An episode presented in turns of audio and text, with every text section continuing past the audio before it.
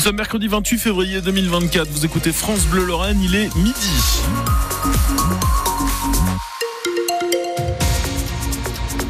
Comment ça roule sur euh, les routes? Eh ben, écoutez, plutôt bien. Il y a un petit ralentissement sur euh, la 31 dans le sens euh, descendant entre euh, Terville et Ilange, hein, comme souvent à cette heure-ci. Ceci à cause de travaux.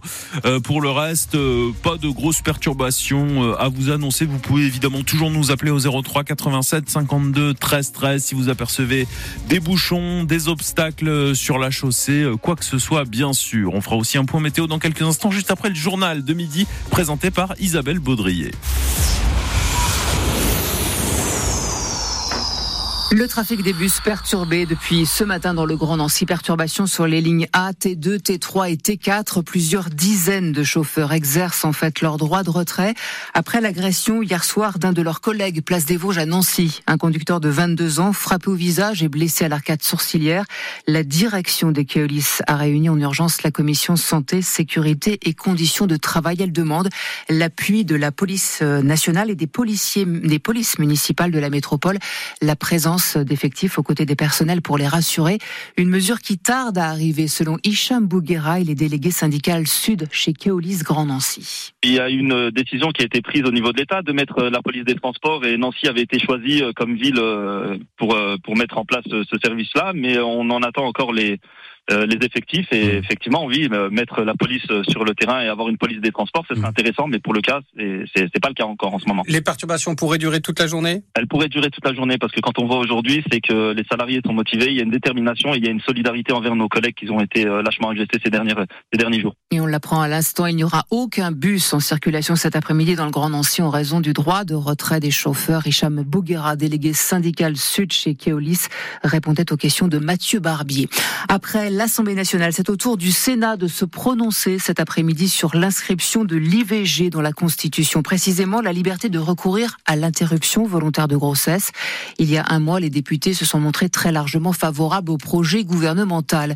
Qu'en est-il de ce droit à l'IVG en France près de 50 ans après la loi Veil? 234 300 avortements ont été pratiqués en 2022 en France, mais il subsiste des difficultés pour certaines femmes à accéder à ce droit. La maternité de Nancy notamment accueille de nombreuses femmes des Vosges, de Moselle ou de Meuse.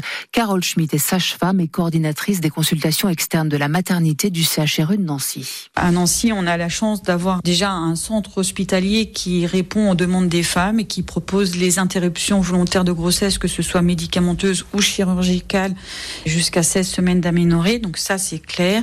J'ai des infirmières qui sont formées à la pratique de l'IVG et notamment à l'accueil des patientes pour éviter les mots malheureux et être au plus proche de l'information qu'on peut leur donner. Et on répond aux femmes en moins de cinq jours. Donc ça, c'est clair qu'à Nancy, on a beaucoup de chance. À l'extérieur de Nancy, c'est vrai que s'il n'y a pas de centre hospitalier pour pouvoir faire les méthodes chirurgicales, c'est pas la, même euh, équité. Il y a des centres hospitaliers qui sont formés à réaliser l'IVG jusqu'à 12 semaines d'aménorrhée, d'autres jusqu'à 14 et nous jusqu'à 16. Donc en fonction de ce que peut nous proposer notre centre à proximité, ben, peut-être que si on a dépassé les délais, on va être obligé de venir sur Nancy avec toutes les difficultés que cela impose. 1086 avortements ont été pratiqués l'an dernier à la maternité du CHRU de Nancy. La garde à vue de la mère soupçonnée d'infanticide à Morsbach, prolongée de 24 heures. La jeune femme de 21 ans a été placée en garde à vue lundi matin pour meurtre sur mineur. Elle a accouché à son domicile mercredi dernier et a amené le corps du bébé à l'hôpital de Forbach. Les funérailles de l'opposant russe Alexei Navalny auront lieu après-demain, vendredi. Alexei Navalny est mort le 16 février en prison dans des conditions qui restent à déterminer. Ses partisans et de nombreux dirigeants occidentaux ont accusé Vladimir Poutine de sa mort, certains évoquant un meurtre après trois années de détention. Une pétition contre un magasin Décathlon, celui de Houdemont, dans le Grand Nancy. L'association Paz de défense des animaux dénonce la vente de petits poissons destinés à la pêche au vif, à servir d'appât, donc pour pêcher des plus gros poissons. Plus de 14 000 personnes ont signé cette pétition en ligne, lancée par un, adhérent de Paz en Meurthe-et-Moselle, Cédric Lieto. Un adhérent choqué de voir l'enseigne proposer des poissons vivants destinés à servir d'appât. Il faut arrêter, selon Amandine Sanvicens, cofondatrice de l'association nationale Paz. On souhaite vraiment que Decathlon cesse d'alimenter la souffrance animale en vendant des poissons. Ce n'est pas du sport de torturer des animaux. Et je précise qu'il y a déjà des décathlons qui ont cessé suite à des pétitions dans le sud-ouest. Et donc, on souhaite vraiment que le décathlon de Nancy rejoigne le mouvement. La pêche au vif est légale. La vente de poissons comme appât l'est également. Alors, pourquoi viser seulement Décathlon? Réponse de l'association. À notre connaissance, Décathlon est la seule enseigne euh, de sport euh, grand public général en fait qui vend des poissons vivants. Il y a des magasins de pêche. Voilà. Après, on estime que c'est un peu différent. Les seuls animaux vivants que vendent Decathlon sont les poissons. Nous avons contacté Decathlon. L'enseigne dit être engagée dans la transition des appâts vivants vers des leurres. Transition qui ne peut pas être immédiate selon le service de communication.